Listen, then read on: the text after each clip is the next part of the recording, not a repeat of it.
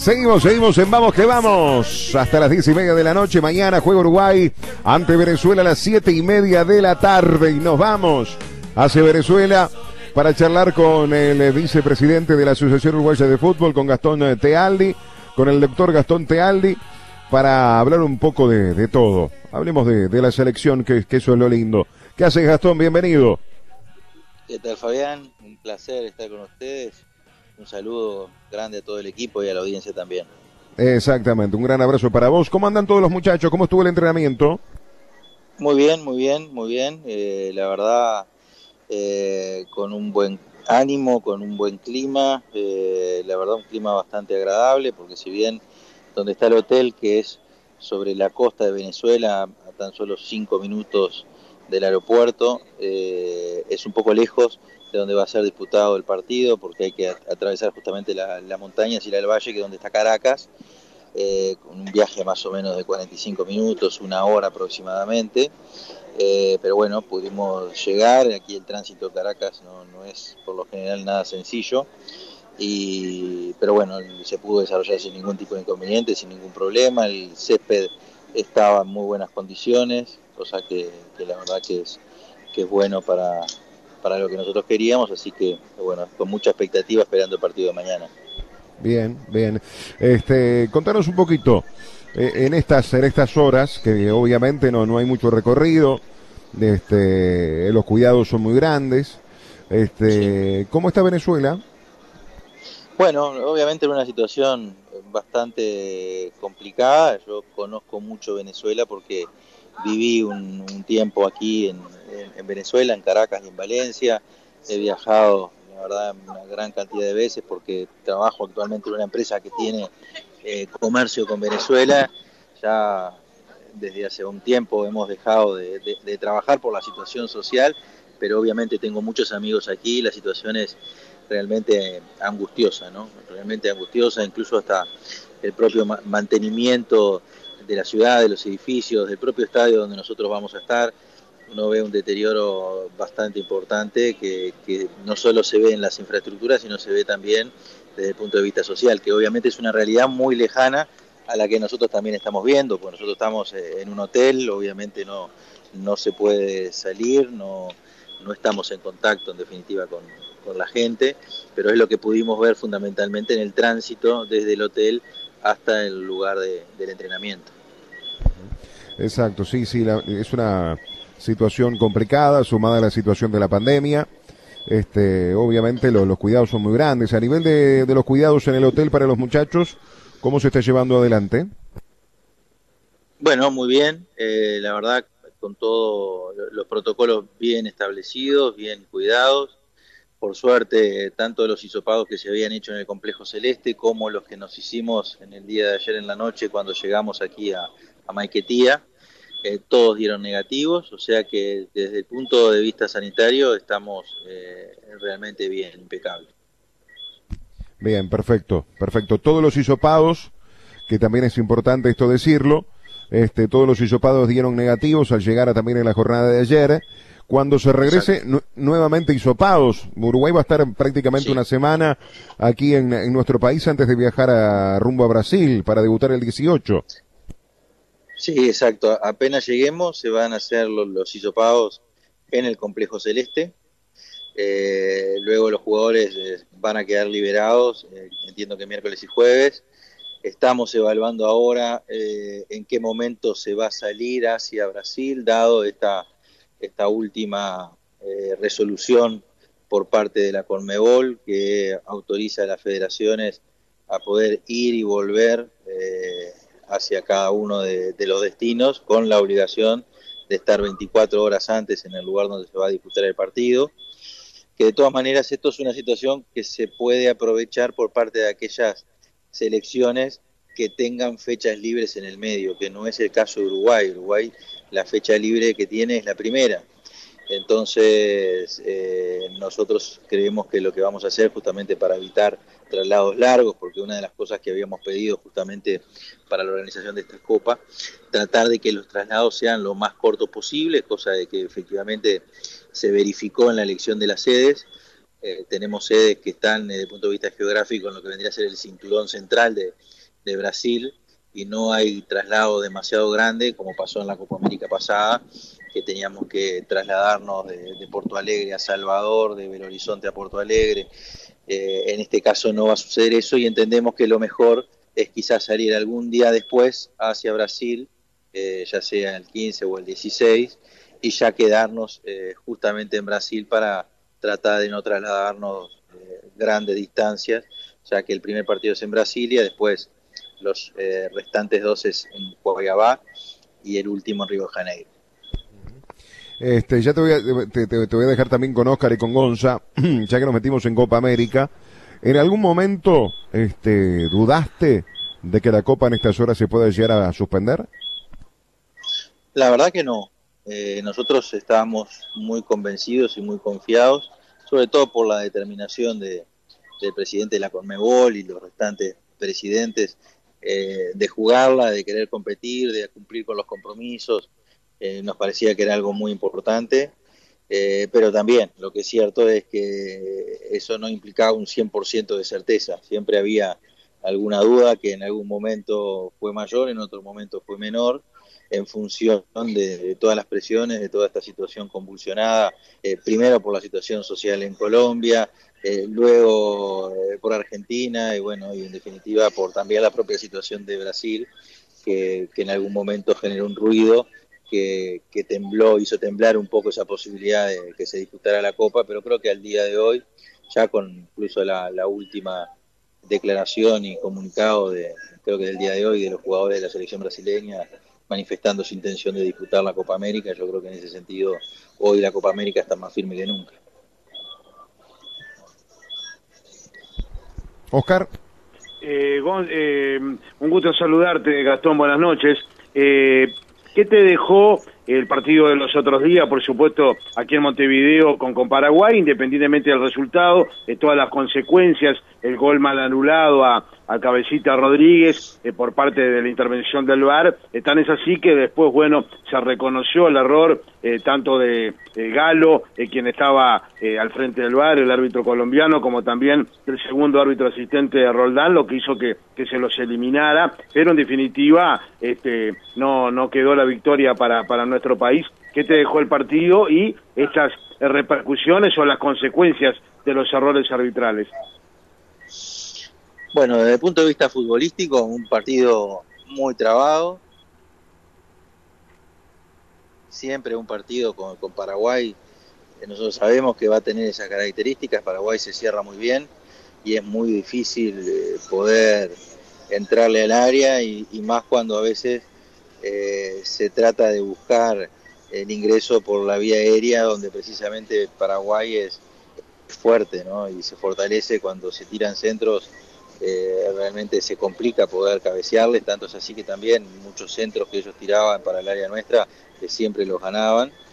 Eh, de todas maneras también algunas sensaciones positivas de unos circuitos de juego eh, donde se dio determinada dinámica, pero fundamentalmente el ingreso de Facundo Torres yo creo que, le dio otra chispa, se notó que es un jugador diferente, a pesar de, de ser el debut con la selección mayor, creo que mostró cosas muy interesantes que, creo que han sido resaltadas hasta por el propio maestro Tavares. Y desde el punto de vista de, lo, de, lo extradeportivo, lo que es arbitral propiamente dicho, por un lado es cierto que hubo un error, nosotros eh, obviamente desde, desde la tribuna no habíamos percibido efectivamente, más allá de que nos había parecido que el gol era válido y estaba perfectamente habilitado, eh, después cuando miramos las reiteraciones, creo que con el reglamento y conociendo cuáles son las previsiones reglamentarias, eh, confirmamos lo que nosotros pensamos en la cancha. Y, también coincido que esos dos puntos que perdimos por esa mala determinación no, lo, no nos lo devuelve nadie, y más cuando se trata de, una, de un error arbitral eh, con VAR, que eso es lo que hace más grave la situación de todas maneras, creo que el mensaje de la Conmebol es bueno eh, y que yo creo que debiera aplicarse en, todos lados de la misma manera. Los árbitros son trabajadores, como trabajadores cometen errores y cuando cometen errores obviamente cada uno tiene que asumir su responsabilidad. Y en este caso creo que la Conmebol fue enfática eh, creo que es un mensaje precisamente de que hay cosas que, no se admiten, porque uno de repente puede admitir un error arbitral eh, cuando no, está el apoyo tecnológico, pero cuando hay todo un apoyo tecnológico justamente para evitar que estos, errores se produzcan, yo creo que no se puede permitir que estas cosas sucedan y bueno, la Conmebol actuó en consecuencia. Lamentablemente esos dos puntos no nos devuelve nadie. ¿no? ¿Le sorprendió la, medida de la Conmebol, de, la suspensión, por ejemplo, para los árbitros de cara a la, Copa América? Mira, eh, a mí no, no, no, me, sorprendió, eh, pero me parece que actuó como se debe actuar en este tipo de situaciones. Eh, yo creo que no un error de esas características no, no se debe admitir. Yo no soy de esos que por lo general especulan y creen en las teorías conspiratorias pero lo que está claro que, que los errores se dan y cuando se dan errores que son groseros, que son graves, yo creo que hay que sancionarlos con, de manera enérgica, porque si hay algo que tenemos que evitar es justamente tratar de que esas teorías eh, crezcan y creo que tenemos que dotar de transparencia, tenemos que dotar de deportividad al fútbol y para que no se produzcan estas cosas hay que ser firmes y creo que la Conmebol actuó como tenía que actuar en, la, en cuanto a la Copa América, ¿algún jugador del plantel, capitano o referente, se acercó al ejecutivo de la AUF para monitorear la situación de, Brasil? Nosotros tenemos comunicación con ellos de manera permanente, tanto es así que tanto el presidente como el representante, que, es el representante de los grupos de interés, pero casualmente es representante de, la propia mutual de futbolistas que tiene contacto directamente con los jugadores de la selección, Matías Pérez, está en contacto permanente con ellos. Y, a nosotros siempre nos manifestaron su voluntad de jugar, siempre nos manifestaron su voluntad de participar y en ese sentido creo que el, grupo ha, ha estado unido, obviamente cada uno puede tener una visión personal y manifestar en mayor o menor medida su preocupación, pero lo que está claro hoy es que hay una voluntad única y unánime de, disputar la Copa, hay cierta tranquilidad, el gobierno brasilero, la Federación Brasilera han dado garantías al respecto, así que, bueno, tenemos que aprovechar que es un eh, campeonato, es un torneo que, es el más antiguo de Sudamérica, es además el torneo que Uruguay eh, más ha ganado, entonces eh, yo creo que tenemos que ir con todo el potencial, con toda la fuerza y con todo el ánimo de hacer una mejor Copa América posible. ¿La lista para la Copa sale esta semana, el jueves? Sí, sí, sí, en principio tendría que salir antes del jueves, hay tiempo hasta el jueves. Eh, están trabajando para tratar de, de, poder remitirla lo antes posible. Bien, bien. Novedades de, los jugadores, por ejemplo, Arrascaeta, mismo de, Maxi Gómez que, que tuvieron el COVID-19, que tienen COVID-19. No, hasta ahora no. Eh, eso me imagino que será el cuerpo de sanidad de la selección que lo está evaluando. Pero, pero bueno, hay que esperar que pase justamente el, lapso y además también esta es una enfermedad que, que aún después de que uno no contagia más, aún después de que uno empieza a dar negativo la enfermedad, esto lo digo por experiencia propia, eh, también uno puede seguir eh, teniendo síntomas, eh, hay que tener cuidado, y, pero bueno, eso es una decisión que tomará el cuerpo técnico conjuntamente con el cuerpo de sanidad de la selección. lo importante, Gastón, que, pensando en la Copa América, por supuesto, desde el pasado sábado ya está Cavani, que se quedó, por supuesto, entrenando aquí en el complejo y, que, por supuesto, va a estar a la orden, ¿no? Sí, sí, sí, sin duda, ya con, con el partido de mañana ya cumple la sanción Así que, que por suerte además tenemos a nuestros dos grandes jugadores, tanto Suárez como Cavani, en un muy buen nivel en sus equipos. Yo creo que eso nos alienta eh, con mucha esperanza para todo lo que viene para adelante. Bueno, Gastón, esperemos a ver el partido de mañana. Ojalá sea con una victoria, victoria que necesitamos para, para la confianza, para sumar obviamente la tabla de posiciones, pero para la confianza sobre todo las cosas. Es una eliminatoria muy, muy rara que eh, se vuelve en un momento complicado de cierre de campeonatos en Europa, de jugadores cansados, exhaustos, para venirse todavía en, la situación de, pandemia, partidos de eliminatoria y después de Copa América. Entonces, este, para la confianza, mañana una victoria viene, viene muy bien, viene muy bien para encarar la Copa América. Sí, yo coincido 100% contigo, me parece que es muy importante y además eh, más allá de la particularidad de la eliminatoria, lo, que está claro es que cualquier eliminatoria para poder clasificar tenés que hacer la mayor cantidad o por lo menos todos los puntos de local y en este caso ya hemos perdido algunos puntos, lo que nos obliga a rescatar puntos de visitante. Por suerte pudimos eh, rescatar puntos en Colombia, ahora tenemos que hacer lo propio aquí en Venezuela porque es una gran oportunidad que tenemos. Totalmente, totalmente.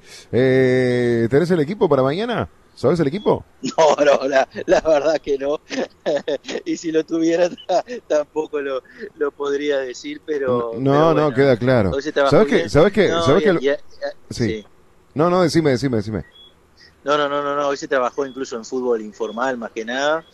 Así que, pero lo que sí noté eh, es, es muy buen eh, nivel y de ánimo. La, la verdad que lo noté muy bien el plantel. ¿Sabes que el bandido de Oscar Cross y de Gonzalo Basal dieron el equipo hace un ratito? es que ellos son, unos fenómenos, eh, miran más allá de las cosas, son cualquiera de los dos. Mirá, Gastón, eh, Fernando Muslera, eh, Martín Cáceres, José María Jiménez, Diego Godini, Matías Viña, Giovanni González, Lucas Torreira, Federico Valverde, Matías Vecino, Luis Suárez y Facundo Torres. Ah, mirá, bueno, es, una, es un, a mí me gusta, ¿eh? A mí me gusta. No sé si es lo que pondrá el maestro, pero me gusta. A nosotros nos gustó también. vamos arriba. Una cortita, Gastón. Este, hoy se dio a conocer, bueno, que la, si se quiere que se archivó la, denuncia a Claudio Pierres. El, el, cuando jugó Uruguay, el martes pasado, fue la audiencia en, la, en el Senado, en el Parlamento. ¿Qué novedades hubo en, en esa sesión? No, en esa sesión, mira... ¿O qué se dijo, entre comillas? No, concurrió la directora ejecutiva de la Asociación Guaya de Fútbol con el asesor letrado, dieron las explicaciones. Eh, en realidad hubo más, de, eh, no solamente por el tema Claudio Pierre, que es un tema especial y que en definitiva habíamos sido eh, convocados para eso, pero también porque nos pareció importante, ya que teníamos la oportunidad de poder concurrir a la Cámara de Senadores, en realidad a la Comisión de Deportes de la Cámara de Senadores, me parece importante poder eh, hacer un informe y desarrollar de cómo es eh, que nosotros estamos dando importancia al fútbol femenino, cómo le da importancia la AUF al género femenino, la participación que el género femenino tiene en la AUF, eh, que es más dicho por la propia presidenta del fútbol femenino, este ejecutivo realmente le ha dado importancia, tanto es así que las reuniones son permanentes, varias veces por semana, estamos atrás eh, del tema, dando recursos de manera permanente.